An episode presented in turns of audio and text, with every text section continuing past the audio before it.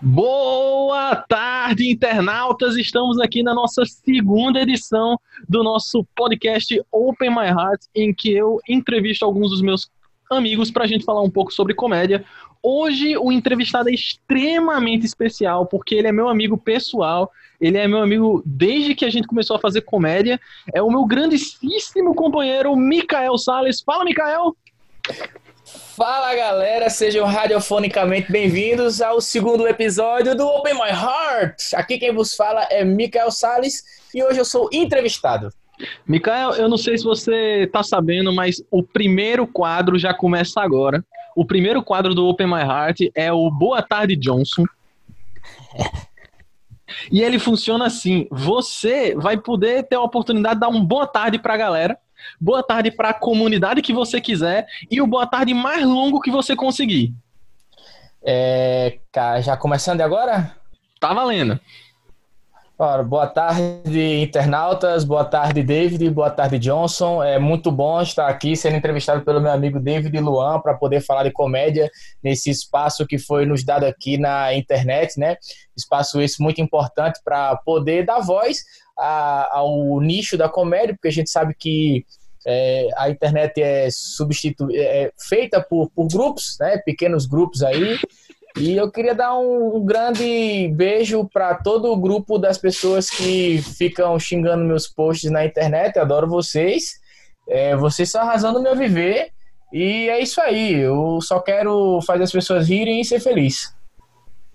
Boa, cara, boa. Excelente boa tarde. É. Cara, é um quadro muito bom, porque é literalmente é uma paródia de uma merda que aconteceu.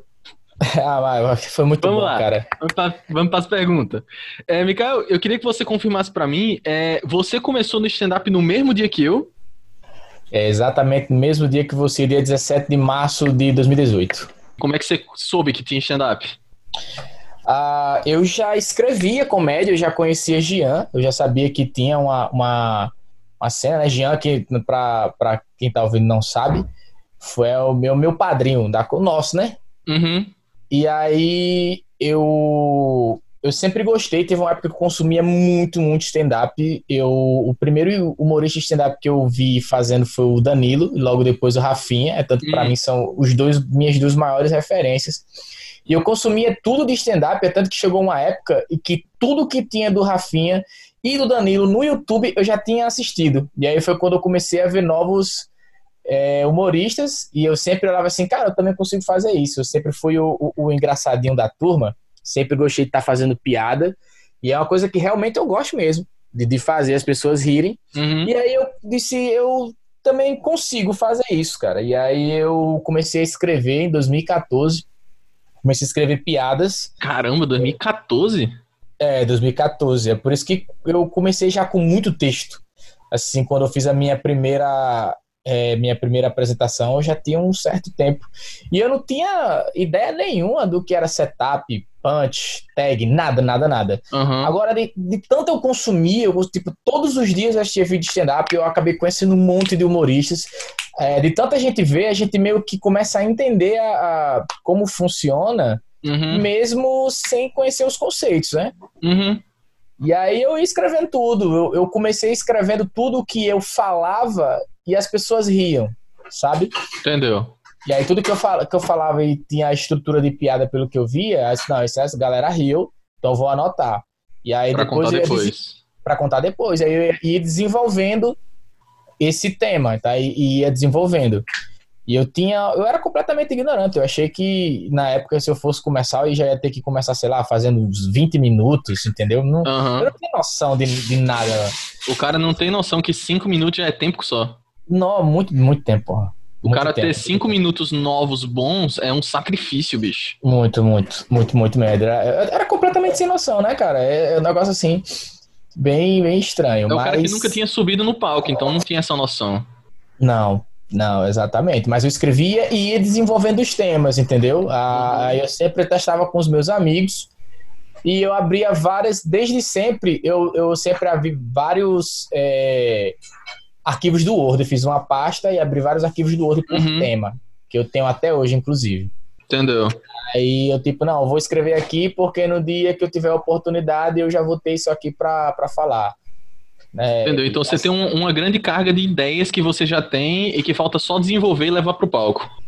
É, exatamente. Que assim, nem, nem dá pra gente desenvolver da forma que a gente queria por causa da falta de, de, de oportunidades, digamos assim, que a gente tem aqui, né? Não que eu esteja reclamando. É, no final das contas a gente acabou tentando conseguir algumas oportunidades e a gente viu quanto difícil é fazer acontecer. Exato, exato, exatamente. É, foi mais ou menos nessa época, 2014, 2015, que você começou com o vlog ou foi um pouco depois? Eu comecei um pouco depois, porque eu eu achava que, tipo assim, olha o auge da minha ignorância. Eu, eu, tipo, eu não sabia como fazer um show.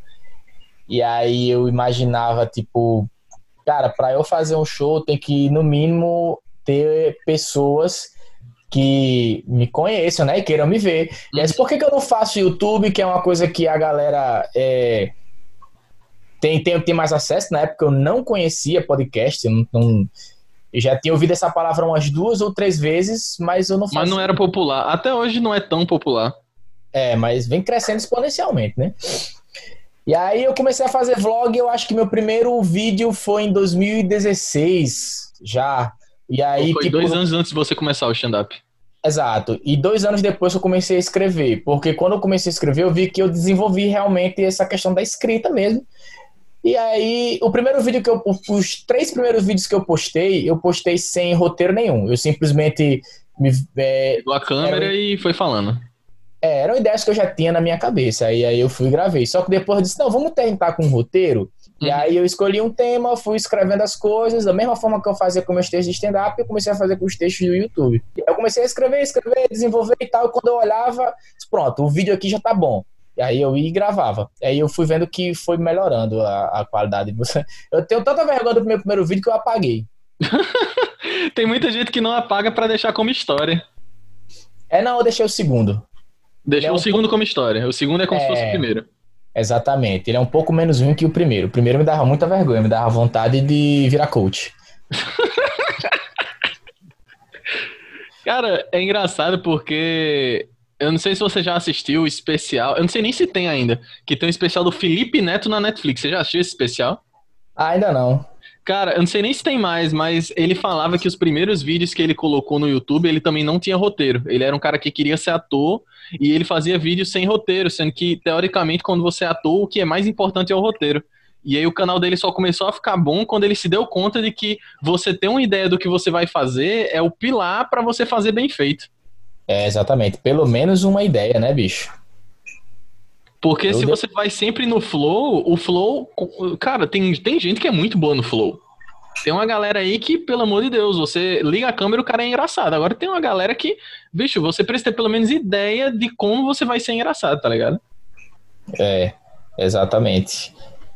Exatamente. E você acha que você produzir canal, produzir o seu canal do YouTube, você produzir conteúdo de comédia antes de começar o stand-up, te ajudou a ter um pouquinho mais de desenvoltura do que a galera que começa sem fazer nada antes?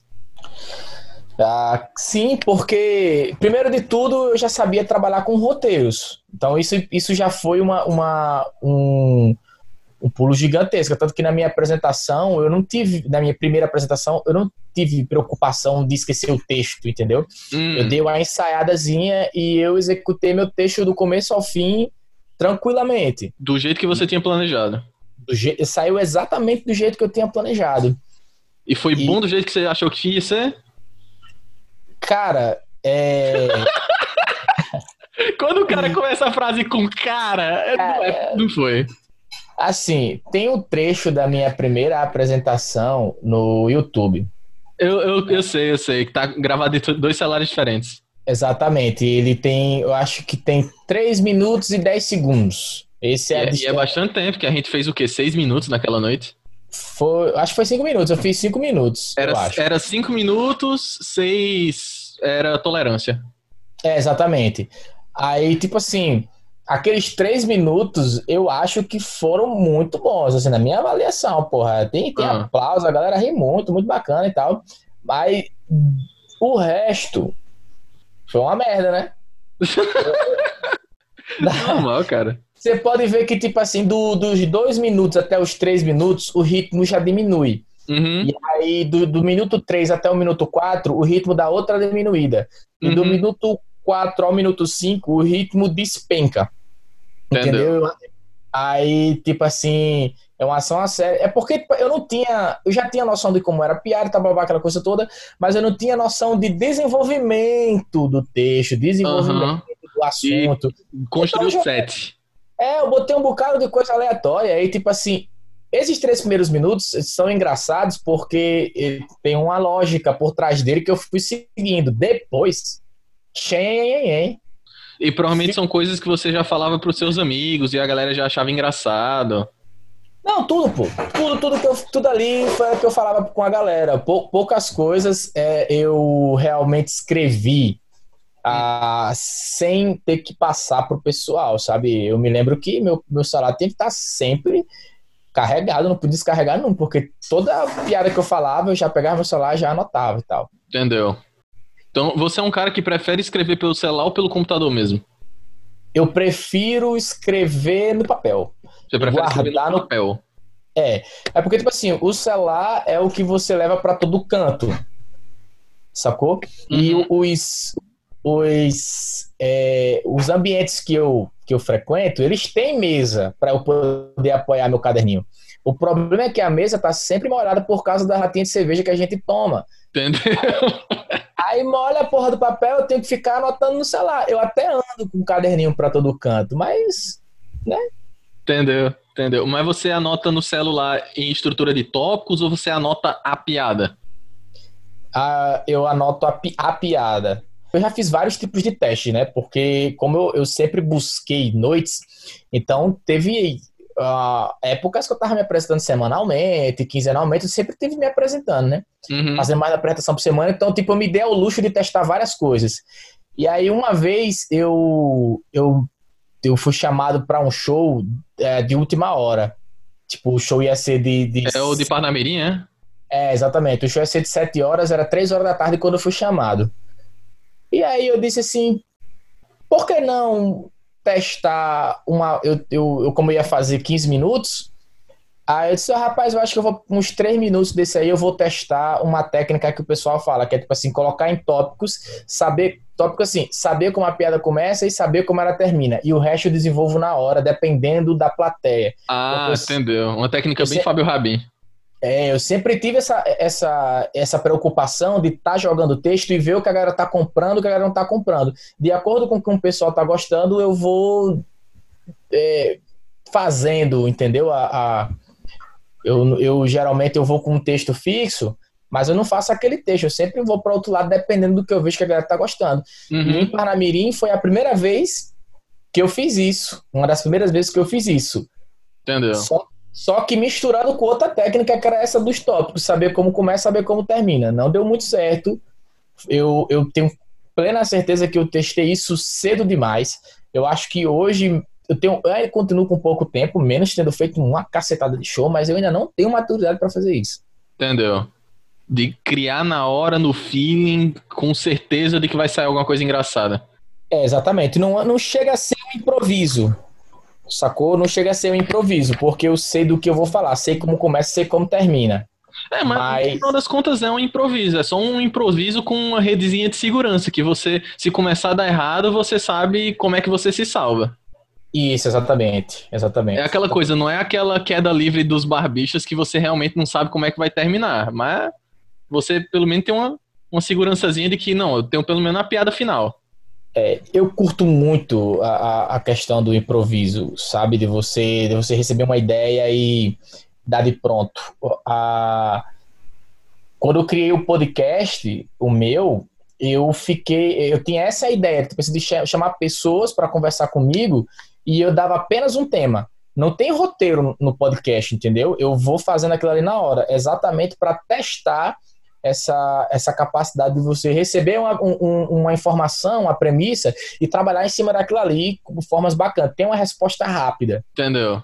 Aí depois do podcast eu comecei a fazer mestre de cerimônias e tal, e eu vi que eu já comecei razoável. Mas você acha que a sua tendência de gostar do improviso é uma tendência que você tem de também gostar de interagir com a plateia? É, eu, eu acho que sim. Eu acho que sim. É porque eu acho que é porque eu sou curioso.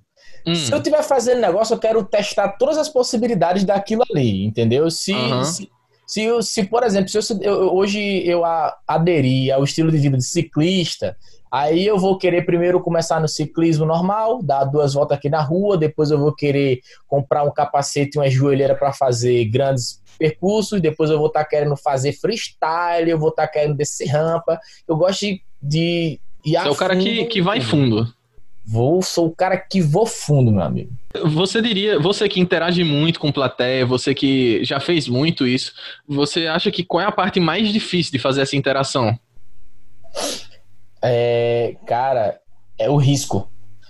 É um risco muito grande. Eu me lembro que é, no começo, eu só, eu só comecei a testar a interação, por exemplo, porque teve um, um, show que eu fiz, e aí o cara fez uma pequena, uma pequena participação, e aí no final do, do, do show, é, um dos humoristas, né, que foi até Vitor Ricardo, ele hum. chegou para mim, aí ele me elogiou, e aí disse assim, cara, você só precisa treinar improviso. É, é, a interação com a, a plateia, na verdade, não foi improviso, foi interação com a plateia. Porque o bicho tinha falado. Eu tinha feito um set sobre Rinodê. Uhum. Muito bom. E aí eu, eu disse assim: tem alguém aqui que vende Rinodê? Aí o cara levantou a mão. Eu disse: amigo, como é que é seu nome? O cara fez Platina! Aí eu, porra, esse. Esse tá com a Rinodê no sangue, bicho. Só que naquela hora, eu, porra, eu poderia ter falado muita coisa, sabe? Você Sim, sabe? É uma situação muito inusitada. É, exatamente. Então, é, isso por si só já foi engraçado. O cara recebeu aplauso, entendeu? A piada dele sobre. Do, mesmo quem sem querer saber, de uma certa forma foi melhor que as minhas piadas sobre Rinodê, né? Aham. Uhum. E aí, é, ele até falou, ele até citou, né? Poxa, ali foi um, uma oportunidade muito boa e tal. E ele foi me deu essa sugestão. E aí foi quando eu comecei a, a, a treinar realmente. É, de começo, eu sempre fazia o seguinte: eu nunca fazia interação como eu fazia quando era mestre cerimônias. Eu, tipo assim, eu botava interação dentro de um texto e eu já colocava possíveis respostas com possíveis piadas para as possíveis respostas. Entendeu? Então era tipo uma cadeia gigantesca. Mas então, aí a, a pergunta ela também não pode ser muito aberta. Não, era tipo assim: você conhece tal coisa? É, é sim ou não? É sim ou não, e aí na dúvida você tira uma onda porque a pessoa tá fugindo. É, exatamente, pronto. Ah, eu não posso fazer um você negócio. Você não pode tipo dizer assim... qual é o seu filme favorito. É, pronto, exatamente. Essa é a ideia. Aí eu comecei assim, fazendo interações pequenas. Aí todo show Tipo assim, o primeiro show eu fiz, sei lá, 30 segundos de interação. O segundo, a vez que eu tentei interação foi um minuto. E assim eu fui aumentando.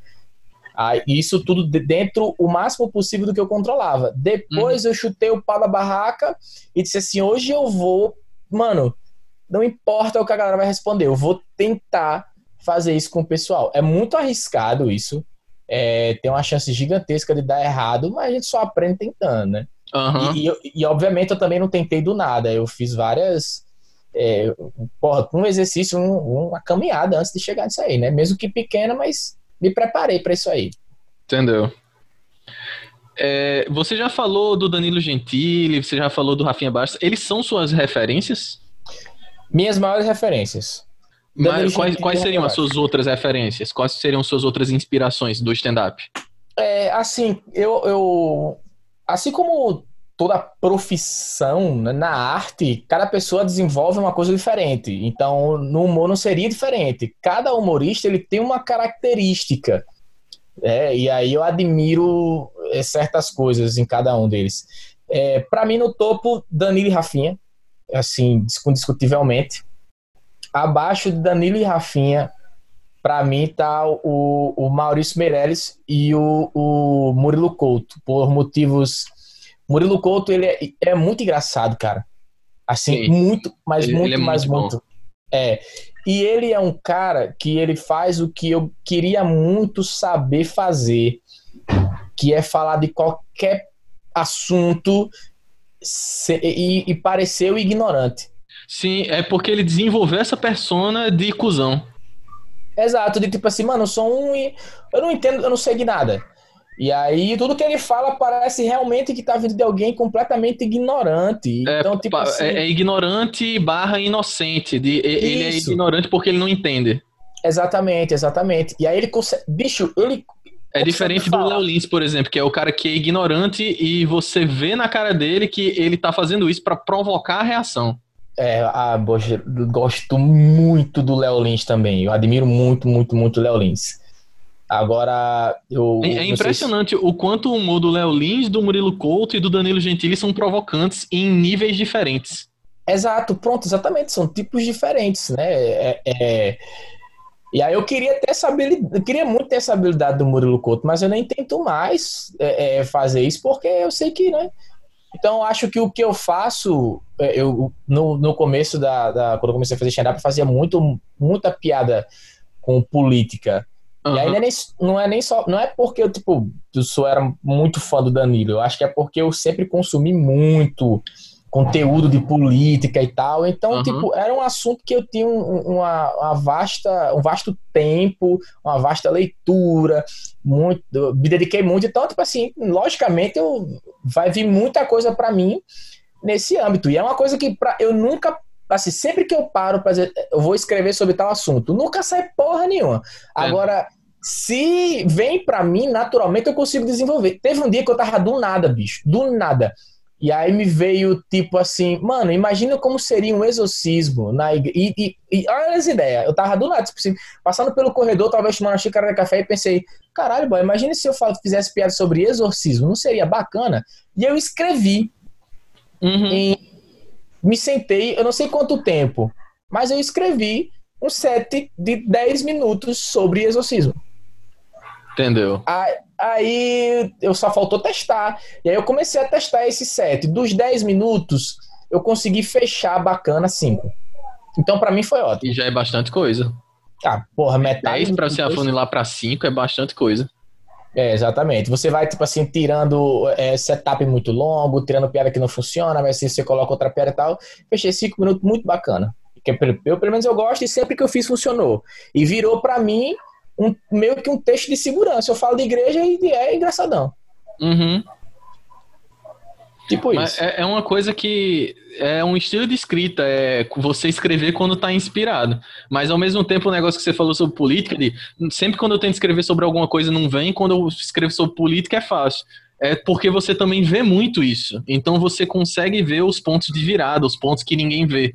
Quando você é. olha muito para alguma coisa, você começa a notar os detalhes que as pessoas que olham só superficialmente não entendem.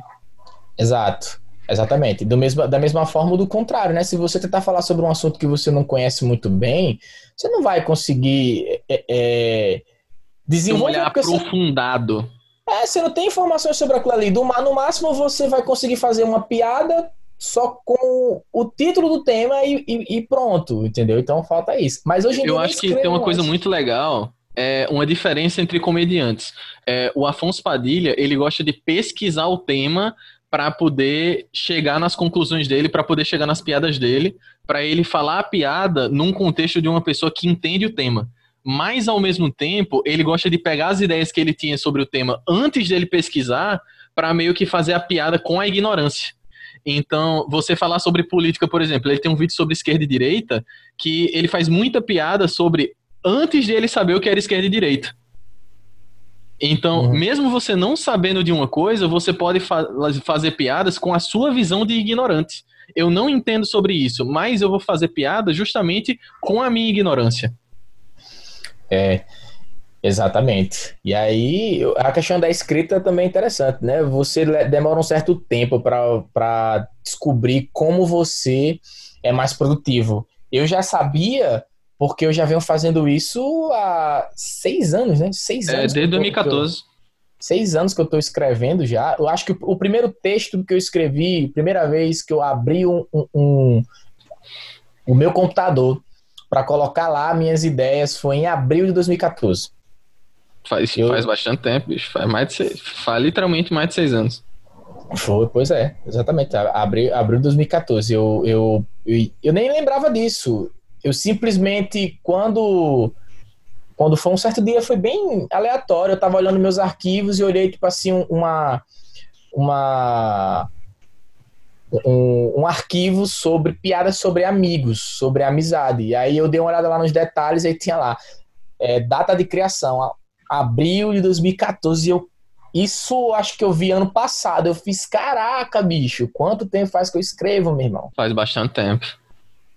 Pois é, e aí sempre para mim foi, foi isso, da questão do bate a, a, inspiração, eu vou lá e escrevo, entendeu? Já teve dias de eu estar tá dormindo e, e eu pensar em uma coisa, eu acordo na mesma hora, o celular, ele outra coisa também, tem um, um criado mudo do lado da minha cama e é o meu celular fica nele. E aí eu acordo, pego o celular, anoto, boto e volto a dormir. Quando eu consigo. Porque às vezes a mente fica fervilhando. E por enquanto que vai ter de ideias, eu vou escrevendo, escrevendo, escrevendo, escrevendo, escrevendo, escrevendo, escrevendo, até eu não aguentar mais. É, você que tem um blog, você às vezes você pensa, isso aqui é uma piada que daria legal no YouTube, mas não daria legal no palco. Sim. É, tem coisas. A, a, se você for ver o, o, estilo da, de como eu desenvolvo os temas no blog, é diferente de como eu falo no YouTube. É, que é diferente de como eu falo no palco, que é diferente de como eu falo no, no, no podcast, que é diferente de como eu falo pessoalmente. É, eu, a gente, na, quando a gente está falando, digamos assim, no, no palco, é, a gente tenta passar uma, uma perspectiva de naturalidade maior possível. Mas existe uma forma de você se comportar, sabe? É, o humor do YouTube é, é, diferente do humor no palco. É, se tem piada que eu faço no YouTube que é bacana, que não funcionaria no palco, da mesma forma do contrário. Obviamente tem piada que funciona em todo lugar. No blog já é diferente, eu já escrevo de uma, uma de uma outra forma. O podcast ele é muito do, do improviso, então é, é bastante diferente e tal. Eu vejo sim que, é, obviamente, que tem coisas que são meio que globais que onde você colocar vai soar engraçado. Uhum. Só que como são plataformas diferentes, o blog é escrito, a pessoa tá lendo. O YouTube a pessoa tá te assistindo de casa. No show de stand-up a pessoa tá te assistindo sentado, vendo você frente a frente. No podcast a pessoa tá ouvindo, pode estar tá caminhando, pode estar tá lavando a louça, varrendo a casa, ou jogando. Então, vai muito do, do que, que as pessoas estão fazendo naquele momento e do grau de atenção que ela tá dando, sabe? É, é bem. Cada, cada plataforma, digamos assim, tem sua característica. Então, eu. Agora, eu acho que a mais brutal é o palco, bicho. Claro. Porque um podcast a pessoa vai escutar e depois ela tá meio que desatenta, ela não presta atenção em algum detalhe. O podcast você não é obrigado a ser engraçado o tempo todo, você pode ser sério em algumas partes, ou você pode ser engraçado e alguma pessoa entender e outra não, sem problema nenhum. YouTube, tipo, a pessoa pode assistir o vídeo de novo, a pessoa pode simplesmente ignorar, pode dar o dislike e ir embora. No palco, bicho, a sensação da galera não rir e ficar olhando pra sua cara é horrível, bicho. É, é muito ruim. É muito ruim. Mas é, no YouTube tem uma coisa pior, porque no YouTube a pessoa que assiste, tem gente que não gosta e ela poderia só sair, né? Vai ter gente que vai lá e comenta na porra do teu vídeo, ah, tá muito sem graça, você é um merda, você é... Vai, vai, e depois que vai embora, tá ligado? No palco não tem muito isso. Nossa, olha só que, ah, vou me matar agora, vou pular da ponta por causa do seu comentário, sabe? É só não ver, pô. Sabe? No palco não tem isso. Agora, ah, a sensação. É uma coisa boa, que... cara. Quer dizer que você tá fazendo barulho. Tem gente vindo é... pra você. Exatamente.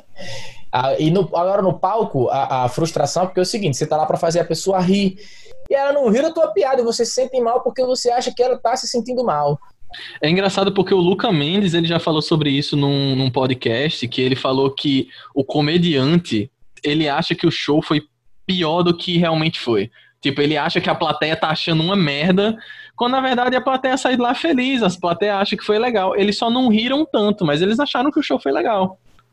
Porque a gente tem, acho que toda, toda profissão, todo mundo que vai entregar alguma coisa e a gente dedica um certo tempo, porque quer, quer queira ou quer não, o seu texto é um projeto.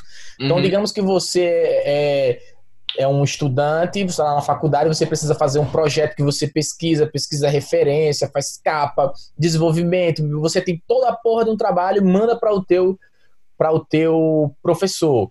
Então, você sabe o quanto que você se esforçou e você tem uma noção do valor que você dá para aquilo ali. Então, se o professor te entrega o trabalho, te dá seis, você às vezes fica triste, né? Você é, hum, foi na média, né? Eu consegui passar, mas eu esperava. E é do palco da mesma forma. Você tá fazendo as piadas, a galera tá rindo. A galera tá rindo. Você fez, sei lá, cinco minutos e você conseguiu bacana. Mas se nos cinco minutos ninguém aplaudiu, você sai de lá se sentindo mal. Poxa. Que besteira gigantesca nossa, né, bicho?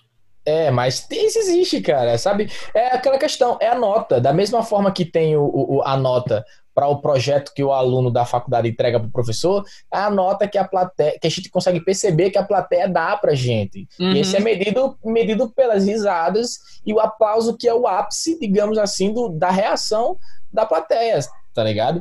E aí Legal. já, já aconteceu isso muito comigo, de, de, de fazer uma apresentação razoável só porque a galera não aplaudiu, e depois eu ia lá assistir o vídeo e via, é, realmente não foi tão ruim quanto eu imaginava. Não foi uhum. boa, boa, boa. Mas não foi tão ruim, mas, tipo, sabe, é isso aí, bicho. Na, as minhas duas primeiras apresentações, elas foram interessantes, uma contrária da outra. Nas duas, eu tive... Vamos, vamos lá. Eu, foi bom, cara. O, é tanto que o vídeo tá na internet, tá lá. Foi, o retorno da galera foi, foi, foi bacana. Foi duas apresentações boas. Eu sempre vejo a galera diz, meu irmão, minha primeira apresentação foi uma merda. E aí, para mim, eu digo, não, porra, minha apresentação foi boa, eu cheguei lá. Eu já tenho experiência como professor, que eu dou aula desde 2010. Uhum. É, é, com, com banda, eu toco em banda e me apresento em vários shows desde 2009. Então eu não, não tinha problema com medo de palco, medo de plateia e tal. Nunca tive. Então eu já cheguei lá. Você foi, nunca... um dos, você foi o último, né? Foi o último. Você Era um... o último. Eram 13 comediantes, parece. Você foi o último. Exatamente, mas a galera já não aguentava mais, mesmo, e, e aí tem mais esse agravante, pô. Eu já fiz uma apresentação boa, boa mesmo. Agora, tipo assim, o finalzinho, os dois minutos finais da minha apresentação foram bem fracos. E a última piada, né, que geralmente é aquela que a gente quer sair no aplauso, a galera ficou tipo, o quê? Ninguém nem riu. E na minha segunda apresentação, foi o contrário. Uhum, você tá falando do segundo show. Sim, o segundo show. Contrário. Foi o contrário do primeiro. O meu primeiro os dois últimos minutos foram fracos e no meu segundo show os meus dois primeiros minutos foram fracos, né? No, no primeiro os dois últimos e no segundo os dois primeiros. E aí, o resto do show eu consegui emplacar bacana, sabe? Assim, eu consegui bem, bem legal e tal. Uhum. no primeiro show eu fiz cinco, no segundo já me deixaram fazer seis e a terceira vez que eu fui chamar já vou fazer dez. Queria saber, cara, é, a sua relação com a bebida, que tipo você, você já chega mamado, vai bebendo um pouquinho mais. A minha namorada diz que Mikael Bêbado é o melhor Mikael. O que você acha dessa declaração? Eu acho muito perigoso, porque todo mundo diz a mesma coisa, entendeu? A galera que me segue no Instagram, a galera que me segue no YouTube, é impressionante que meu quadro Papo de Bêbado. Esse quadro é, é muito bom é o que mais me dá retorno de comentários. A galera, tipo assim, porra, eu faço um vídeo, me esforço pra caralho, faço roteiro, escrevo piadas, um negócio bem bacana e posto lá. Só que eu tô de cara, tô sóbrio. A galera, ah, ah, ah, legal e tal. E assiste, bacana e tal. Mas quando eu estou bêbado, respondendo pergunta no freestyle, sem saber qual é a pergunta, sem saber o que eu vou dizer, estando bêbado, tendo bebido jacana, a vodka e tudo que me deram, Aí o que a galera comenta, o que a galera porra, tu... e aí eu vou fazer a apresentação, o pessoal, ah, aí, meu, já começou a beber e tal, homem, tome uma. Aí eu fico, porra, bicho. A galera ah. fica me incentivando a fazer algo que eu já quero, porra. o universo é muito bom pra mim, bicho. Ó, porra. Eu gravo em casa. Quando entendeu? o pessoal começar a te dar a bebida de graça para você poder se apresentar bem, vai ser o ápice, né? Ah, sim, sim, sim. Tô fechando um dos meus primeiros patrocínios aí, né? Eu já tive um, um interessante. Um, ou de uma ótica, só que eu não uso óculos, eu não tenho um problema de visão. E aí eu não, não aproveitei muito. Não aproveitou muito esse patrocínio. É, não, não, não. Agora de uma gráfica, né? Tem uma, uma gráfica que tá me patrocinando, essa é uma é um patrocínio bem bacana, que eu consigo pegar meus cartazes e tal. Uhum. E eu, na verdade, esse era o patrocínio da banda que eu toco. E aí eu uhum. peguei esse patrocínio para mim. Velho John, exatamente. Eu peguei esse patrocínio meu para mim, o cara me manda alguns materiais, algumas coisas, eu fico divulgando ele. Eu digo, olha, a galera da, você ouve meu podcast no, no mundo todo aí, são oito países ligados aí, no casualmente falando. é, Então você tem que, porra, me patrocinar. Aí agora, um, um, salão de beleza vai patrocinar uma campanha que eu estou pensando, estou falando aqui pela, em primeira mão. É, eu estou pensando em participar, participar daquele, daquele desafio. Que agradecer assim, se esse post tiver tantos comentários, eu faço tal coisa. Ah, aí, tô ligado. Aí ela disse: olha, faça esse desafio que eu, eu faço para você aí. Fez, fez, fez a negociação, e aí era é assim. tipo, se der tantos mil likes, vai pintar o cabelo de amarelo. É, no meu caso foi de verde. Foi de verde? É. Cadê o link que eu postar aqui pra galera ir curtir? Calma, ainda estamos fechando os detalhes aí, entendeu? Meu amigo, eu quero muito que você tenha o cabelo verde, bicho. É, diga aí, meu irmão. Vai ser maravilhoso, bicho. Você vai ser o Mikael Heineken. Era mesmo, Mika Heineken. Mika Heineken, maravilhoso. É. Exatamente. E aí eu tô, tô vendo com ela aí, entendeu? Mas, mas, você acha que você fica mais engraçado quando você bebe? Rapaz, eu não sei, cara. Eu acho que vai muito da questão da entrega. Já teve dias que eu fiz a apresentação bebendo e que não foram lá essas coisas. E tem dias que eu fiz a apresentação bom, é, sem beber, sem nada, e eu fiz é, apresentações muito boas. Eu acho que vai muito da entrega, vai da questão da noite. Tá? São vários fatores, entendeu? São vários fatores.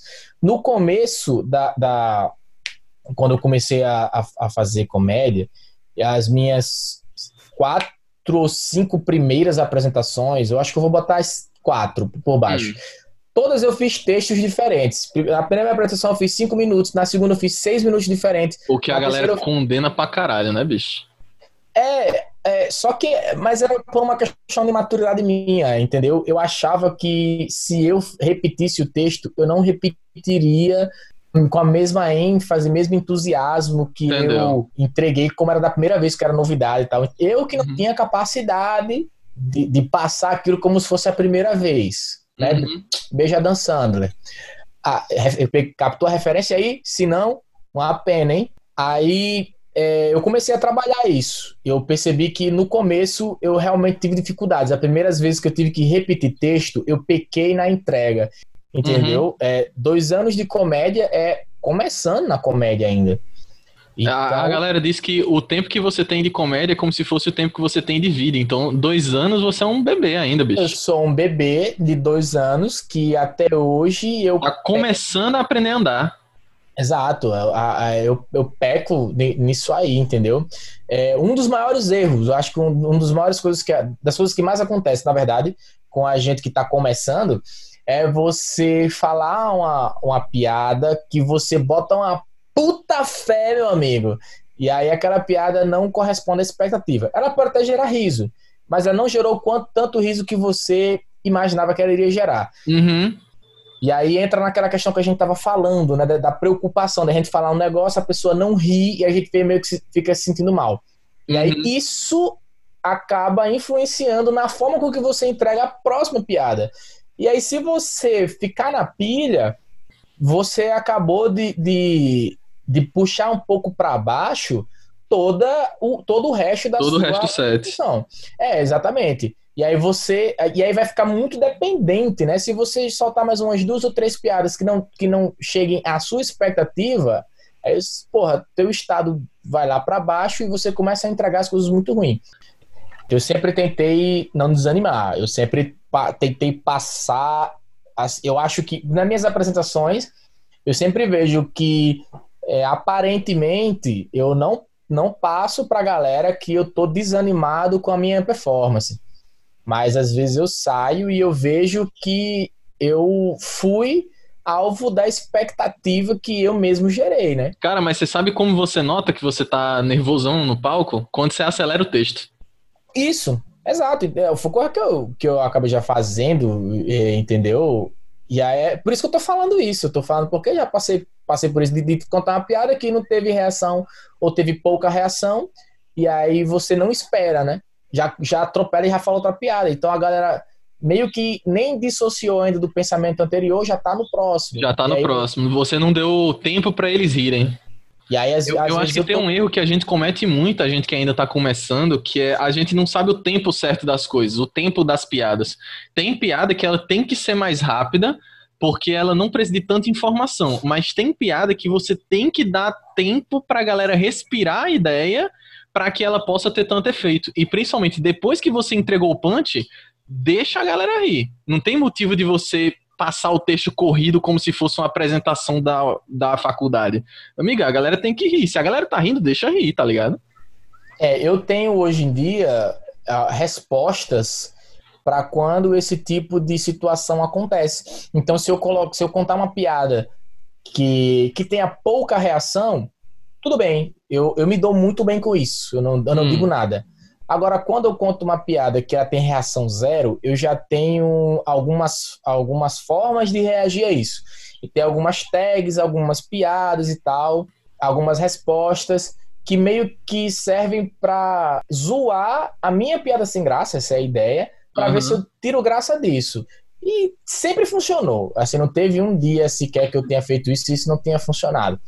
E aí isso serve para os dois, tanto para salvar a, aquela piada que não funcionou, quanto para não me deixar abater. Aí isso acontece tanto quando eu tô mamado ou quando eu tô bom. Tem uma piada boa zona sua que você fala que você é formado em administração, né, Mikael? Uhum. Aí a administração é para ser feita em quanto tempo?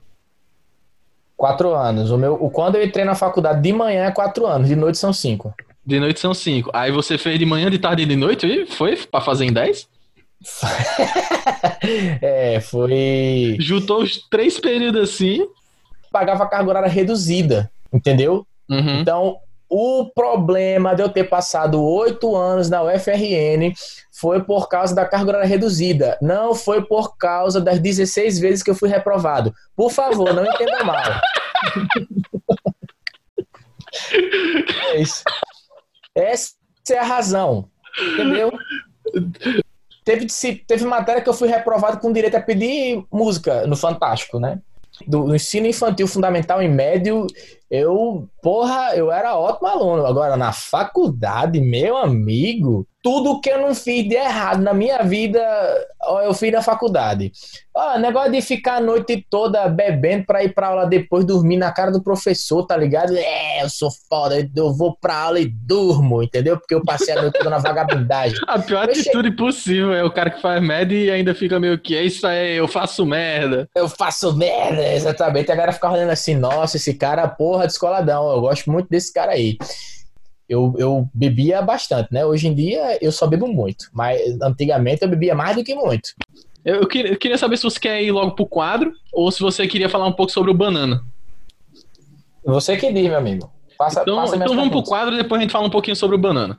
É, o quadro que é o Roubada da Comédia, que é o quadro em que você conta a pior história que aconteceu com você durante a sua carreira do stand-up. A pior história e por que foi a do Paraíba. eu não sei se é a sua pior história, porque essa é só uma das minhas piores histórias e você tava lá se fudendo comigo. É, foi eu que produzi aquela noite, né? Foi, foi Nossa. maravilhosa, inclusive. Jean, com toda certeza, tem situação pior, mas aquela foi maravilhosa.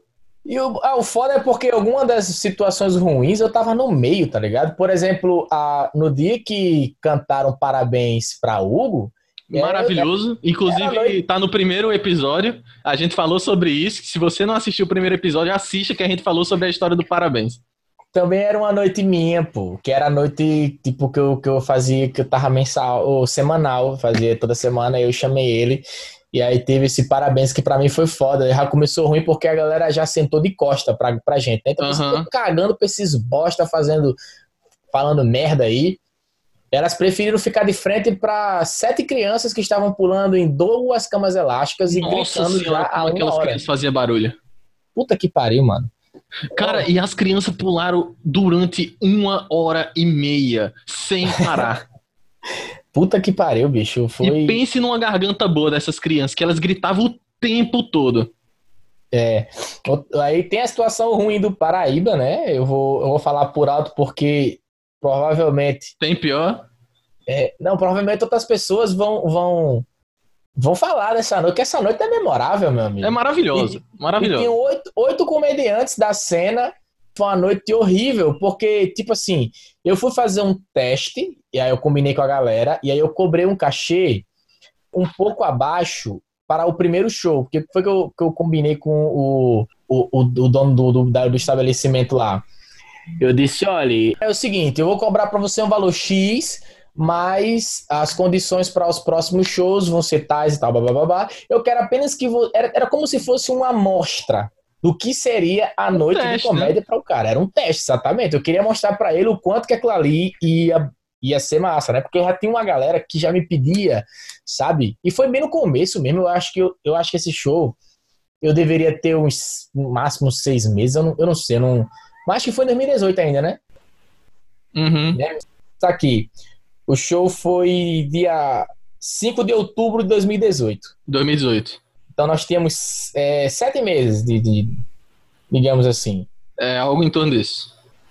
É, e foi o primeiro cartaz que eu fiz, ficou até bonitinho isso. Eu falei para ele, o cara gostou muito. Só que aí eu disse pro cara o seguinte: eu disse, olha, a gente precisa de, de, de silêncio e a gente precisa o seguinte. Deixe bem claro para todo mundo que nesse dia aqui só entra quem vier assistir o show. Tá certo? E aí o cara disse: Beleza. Arrumamos o, o espaço. O espaço tinha. O corredor tinha, um, acho que uns. Dava para botar uns 70 lugares. A gente colocou. A gente não encheu o corredor, porque o som não era muito bom, que era o som que eu tinha.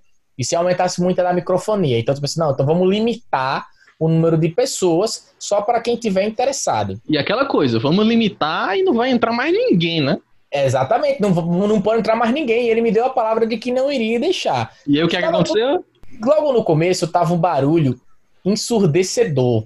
Maravilhoso. Tava um barulho ensurdecedor. Pouco a gente chegou lá, pouco antes de começar, é, chegou uma família de oito pessoas querendo jantar. E a pergunta é: essas, essa família sabia que ia ter show?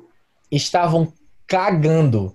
E aí é é tipo assim, as mesas que a gente tinha tirado de perto do, do, do, portão, eles foram lá e montaram de novo e botaram essa galera lá.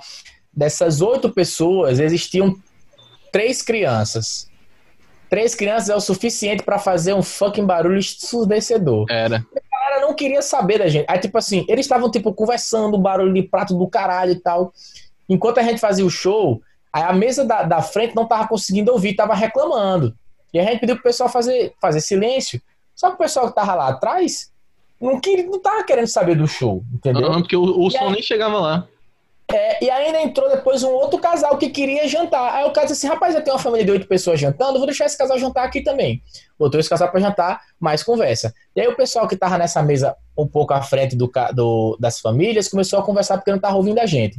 A mesa que tava à frente dessa galera também não estava mais ouvindo e começaram a conversar também. E aí virou uma praça de alimentação de shopping, meu amigo. Foi. Esse lugar que tinha capacidade de 70 pessoas, a gente queria colocar tipo 55 ou 60, do nada tava hiperlotado, com gente querendo entrar e não tinha espaço. E tinha e gente aí, que foi até o lugar onde a gente tava, né? É, teve gente que ficou no quintal da, da, da, da, do estabelecimento, ao lado da mesa dos humoristas e tal. Era um barulho ensurdecedor, ninguém escutava nada. Nada, nada, nada. Teve gente que foi embora no meio da, da, da apresentação. Tipo, tinha umas três ou quatro mesas que estavam ali na frente, que estavam ouvindo, que estavam gostando. De vez em quando aplaudia, ria uhum. e tal. Mas foi uma experiência traumática, porque é, se a gente juntar essas mesas, que estavam ouvindo, que estavam ouvindo mesmo, Vamos botar 10 pessoas? Então imagine que tem 80 pessoas na porra do estabelecimento, só tem 10 te ouvindo. Uhum. E mesmo assim, essas 10 de vez em quando tava com. E, e era grito, meu irmão. Garçom passando, gritando. Ah, derrubaram a bandeja do garçom. Nossa senhora, que momento bom. Você lembra quem derrubou? É, acho que foi Robson, né? Foi Robson. E Robson derrubou a, a bandeja de qualquer garçom. Era o filho do dono do estabelecimento. um filho, um gordinho assim, um menino gordinho assim, meio parrudinho, andando no meio do povo assim com a bandeja. Robson foi no meio do negócio. Por que Robson foi pro meio do negócio? Porque o microfone não estava funcionando. E aí Amaro, maravilhoso, disse: "Vocês querem que eu vá no meio?" e ele foi fazer um show no grito. E Robson, que é gago, chegou assim e disse: Eu acho, acho que eu consigo fazer também. Caraca, ele foi no meio da galera e começou a balançar os braços e derrubou a porra da bandeja. Foi maravilhoso. E o massa naquele dia foi que Robson recitou um cordel. Foi a primeira vez que ele recitou. Foi, ele recitou um cordel no show de stand-up. Só que como era um, um, um batemático nordestino, até que ficou bem dentro da proposta. Uhum. Mas esse show foi traumático porque foi barulho do. Não, eu, não, eu não vou dizer que foi do começo ao fim, porque antes de começar já tava. E aí a gente, era a gente falando. Imagina que é que você contar uma piada e você só ouviu o barulho do prato das pessoas conversando. Não tinha Maravilhoso. risada. E você lembra quem abriu esse show? É, foi Amaro, né? Não. Não, a, sim, a primeira pessoa a fazer depois do MC Isso. foi tu. Fui eu. Foi. Ai, foram os 10 minutos mais deprimentes da minha vida. Foi, eu, eu fiquei muito triste, né? Por que, que foi ruim naquele dia? É, eu fiz a minha apresentação, quando eu desci, eu fiquei com aquela, aquela meio mal, né? Como muita gente tinha ido pra me ver, então eu consegui desenvolver. Aí a galera me, me ouviu e prestou atenção no que eu tava falando e eu consegui fazer uma prestação boa, pô. Eu, eu- tipo, eu recebi um aplauso de, a cada um minuto e meio, acho, um minuto e meio, tipo. Mas eu, me senti mal porque, assim, tinha gente conversando ainda. É muito chato você estar falando e ter uma galera com metade da, da- do, do estabelecimento tava conversando. Os garçons tava falando alto, tá ligado? Eu, eu ia ser, eu acho que o último. E eu pedi pra. Não, ia ser o penúltimo. E aí eu pedi pra entrar como segundo, na tentativa de tipo assim, meu irmão, será que se eu entrar, como a galera veio, como a galera me conhece, será que eu consigo prender a atenção da galera aqui e quando chamar o terceiro isso acabe? E Uhum. essa era a questão que eu. Até falei contigo e pedi pra tu me chamar. Aí tu me chamou, eu fui o segundo. Aí quando eu saí, Jean falou assim, meu irmão, mas tu não acha que a galera que veio pra te ouvir vai embora, não? Era uma coisa assim. Aí eu disse, caralho, meu, eu não, não tinha pensado nisso. E o pior de tudo foi que no final, todo mundo veio dizer, porra, eu gostei. Caralho, eu não entra na minha cabeça. Primeiro de tudo, isso não entra na minha cabeça. E a galera, pô, gostei, fi- ficou pedindo pra tirar foto com a galera, elogiando. Ficou perguntando quando é que é o próximo. Exatamente quando é que é o próximo. Pô, se eu não me matar mais tarde, pode ser que a gente converse aí. O dono do, do, do bar, ele tava com um sorriso de orelha a orelha, porque ele tava com o bar hiperlotado. E, tipo, nesse dia, ele faturou para um senhor caralho em três horas. Ele abriu o bar três horas só. Acabou, foi todo mundo. é, E o massa foi porque eu disse: não, gente, o show é no máximo uma hora e meia. E eu vi que ele, tipo, não botou fé que ia lucrar. Depois que ele viu, assim que acabou, ele fez: vamos marcar o próximo para a próxima semana? Bicho, não ia Ele dar certo nunca, bicho. Mas foi, foi uma das piores experiências. Teve essa de Hugo também, que foi parecido, porque tinha muita conversa. Era só essa mesa e a mesa de trás. E é foda, é que a mesa que tá cagando pro evento nunca é uma mesa com duas pessoas. Essa mesa era um aniversário surpresa, vai te fuder. E o aniversariante chegou na hora que o Hugo tava se apresentando. Isso. Mas, mas eles estavam conversando, fazendo um certo barulho, tava atrapalhando? Tava. Mas é, as crianças estavam piores, pô. As crianças estavam muito pior. Mas esse show de Hugo ainda teve um ponto positivo que a galera da frente tava prestando atenção e tava conseguindo pegar. É. Então, se Só você que- focasse naquela galera, dava pra você fazer o show, tipo, não, tá dando pra fazer aqui. O resto da galera tá cagando, mas isso é muito correr de bar, bicho. Bar sempre vai ter uma galera que tá cagando. Até você se estabelecer como comediante e a galera ir pra te ver, sempre vai ter uma galera que foi e, tipo, tá É. tendo comédia aqui. É, e tipo assim, o pessoal que queria assistir era metade da casa, mas a metade da casa lá na frente. Então, é, sempre funcionava bem, exceto esse dia. Os outros deu, deu- deu- deram muito certo. Falar aqui com você que a gente teve um grupo, né, cara? É, O, como o Bosco gosta de dizer, o falecido Banana. é o falecido Banana. que era pra ser banana de dinamite. Aí a gente chegou à conclusão de que o D era ridículo. E depois a galera chegou e disse: Mas o nome inteiro é ridículo. A gente é, mas é a gente, né? É, tem que ser ridículo, porra. Tem que ser uma merda mesmo, porque é humor, não não pode ser muito legal, tá ligado? Tem que ser. É uma coisa que a galera não entende. Eu, eu fico muito puto quando eu falo algumas coisas no, no Instagram. E aí tem gente que diz, pô, Micael, tu só fala merda. E tu quer que eu fale o quê, cara? Eu não sou cientista político, não. Eu sou humorista. Eu tô lá pra falar merda, pô. Comece não me levando a sério. É o Aí tu- estilo. É, exatamente. Então, daí, e aí já começa. O Banana, para mim, foi um divisor de águas, porque antes é, do, do Banana, eu nunca. Eu acho que eu tinha produzido o show do. Não, não tinha produzido o show do, do, do Paraíba, não. Eu acho não, que. Você começou a produzir depois. A gente já tava é, no complexo. É, o grupo já existia, mas foi uma noite para mim que eu fiz. Eu queria me sentir uma estrela. Brincadeira, não queria me sentir estrela, não. Só quis fazer. É sacanagem. Uma... Não, a gente tava procurando lugares para se apresentar e a gente tinha chegado em dois lugares, que era o Complexo e o Paraíba. E a gente tava muito animado com esses dois lugares e eventualmente os dois deram errado. O Complexo, digamos que tenha sido o berço do Banana, né? Porque uhum. a gente começou lá, terminou lá. Eu acho que foi para mim foi uma, uma época muito interessante, porque eu fazia basicamente dois shows por mês, eu é, acho. Um, dois shows por mês. Você é, fazia um show com a gente e um show com a galera do stand-up comedy. É, é, tipo assim, era basicamente isso, era dois shows por mês. Só que antes do Banana eu fazia um show por mês. E olha lá. É, exatamente. Um show por mês e às vezes tem a mesma eu não conseguia fazer show.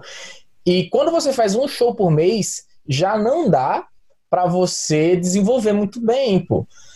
E aí o Banana foi, foi muito uma, muito bom para mim. Eu acho que a gente ficou o quê? Três meses, não é isso? A gente ficou de outubro até mais ou menos março, talvez. É, pronto.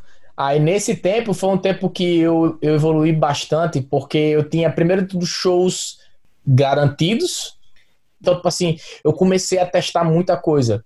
Uhum. E eu consegui, primeiro de tudo, desenvolver um, um, um texto que eu considerava texto de segurança e aí sempre eu, eu dedicava uma parte do meu show para testar algo que eu achava que eu deveria melhorar. Então o Banana me fez crescer muito, sabe? Eu, eu testei muita coisa no Banana, testei uhum. muito assim. Eu tive muito, muito retorno, muita resposta. A gente acertou muita coisa, errou muita coisa e aprendeu pra caramba. Tipo assim, evoluir. Mesmo dentro da comédia, a forma que eu escrevi e tal.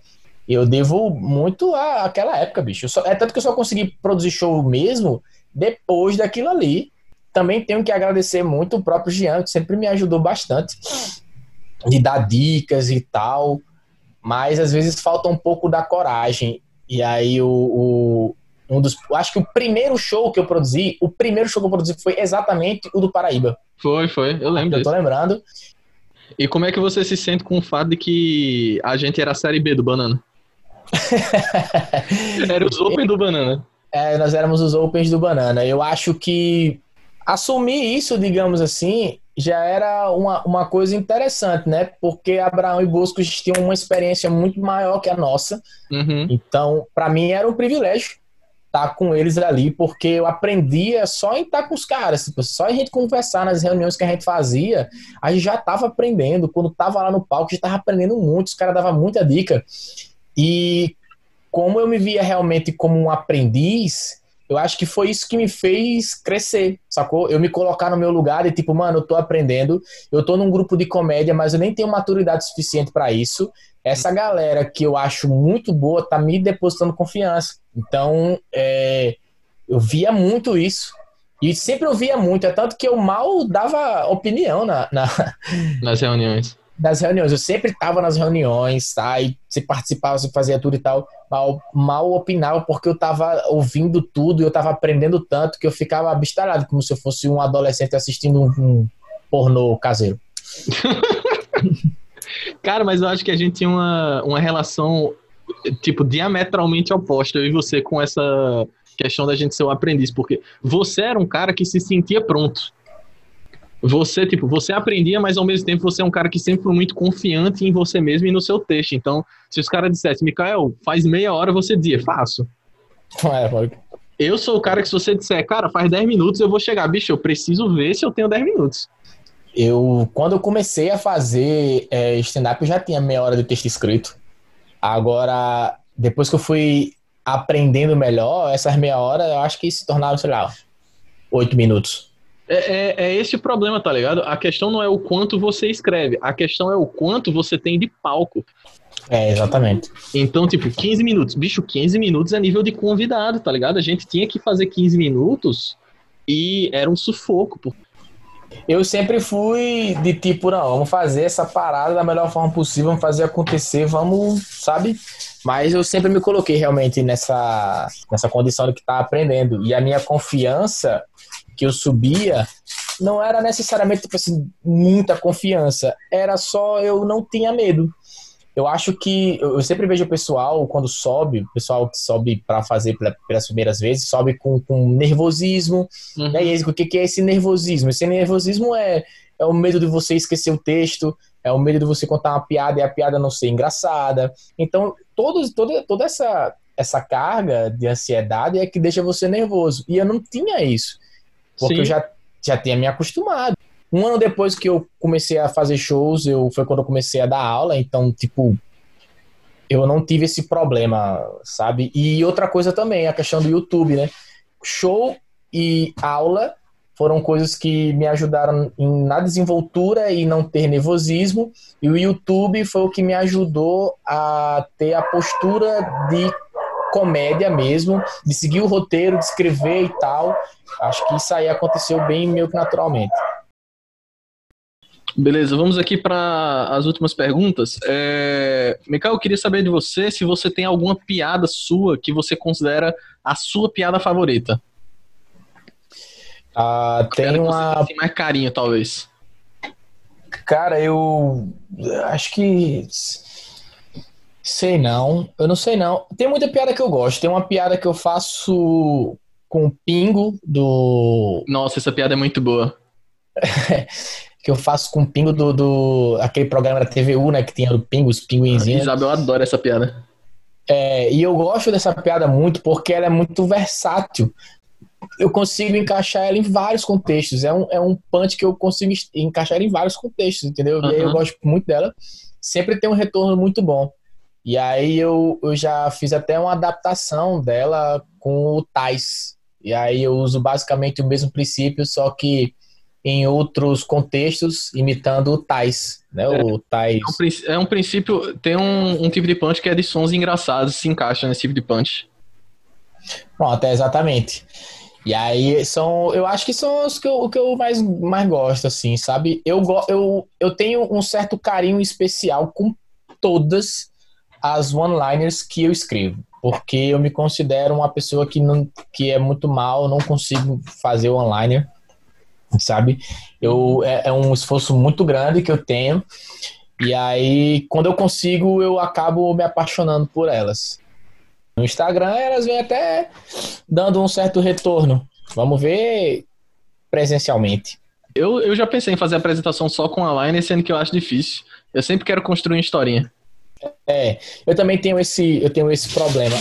É, eu não, não, não que eu tipo tenha uma vontade de fazer, por exemplo, o que Patrick Maia ah, consegue Patrick. fazer, que é um show inteiro só do online. Eu não tenho essa vontade, mas eu gostaria de, sei lá, fazer um set, uma parte do. do é, o, o Patrick Maia ele tem esse show, mas ele também é inspirado em outros one-liners maravilhosos. Tem o Jimmy Carr, que ele é um one-liner maravilhoso, ele tem dois shows só de one-liner na Netflix. Tem o Demetri Martin também, que ele é muito bom. Sim, sim. Para encerrar a química, eu queria que você recomendasse aí pra galera um especial de comédia que você acha que vale a pena assistir. Eu vou, vou, vou colocar dois especiais, beleza? Beleza. É, um gringo e um nacional. Um especial que eu acho muito, muito foda.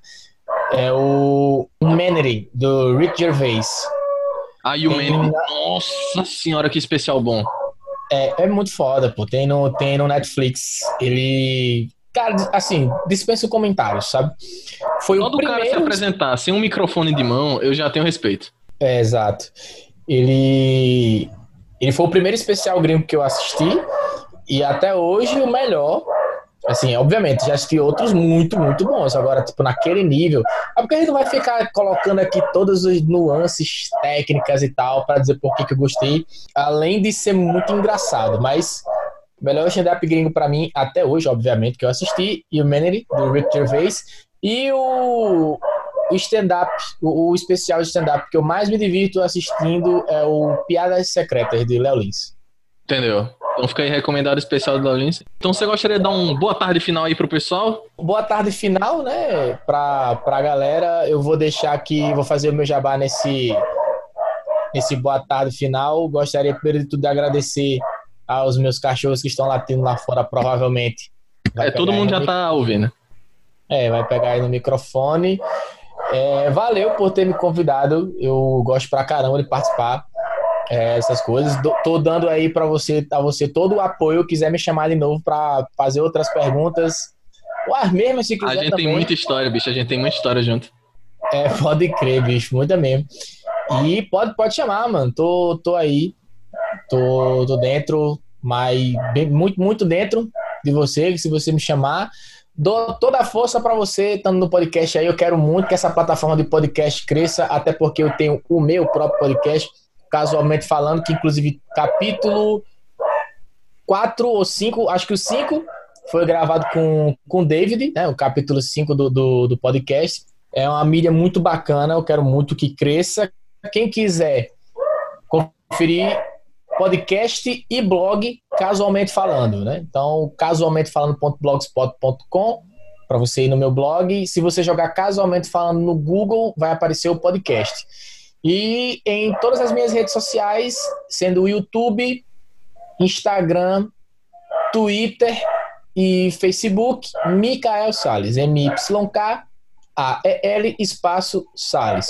Vai estar tá tudo na descrição do nosso podcast para você poder copiar tudo bem bonitinho e seguir o nosso caro amigo Mikael. Então é isso aí, segue lá nas minhas redes sociais, dá essa força.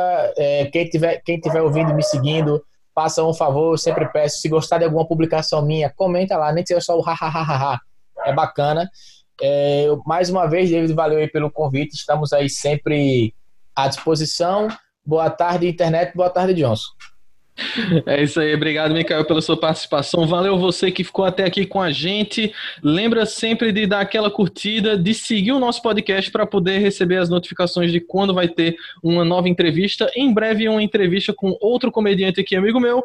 Valeu, galera. Uma boa tarde e é nós.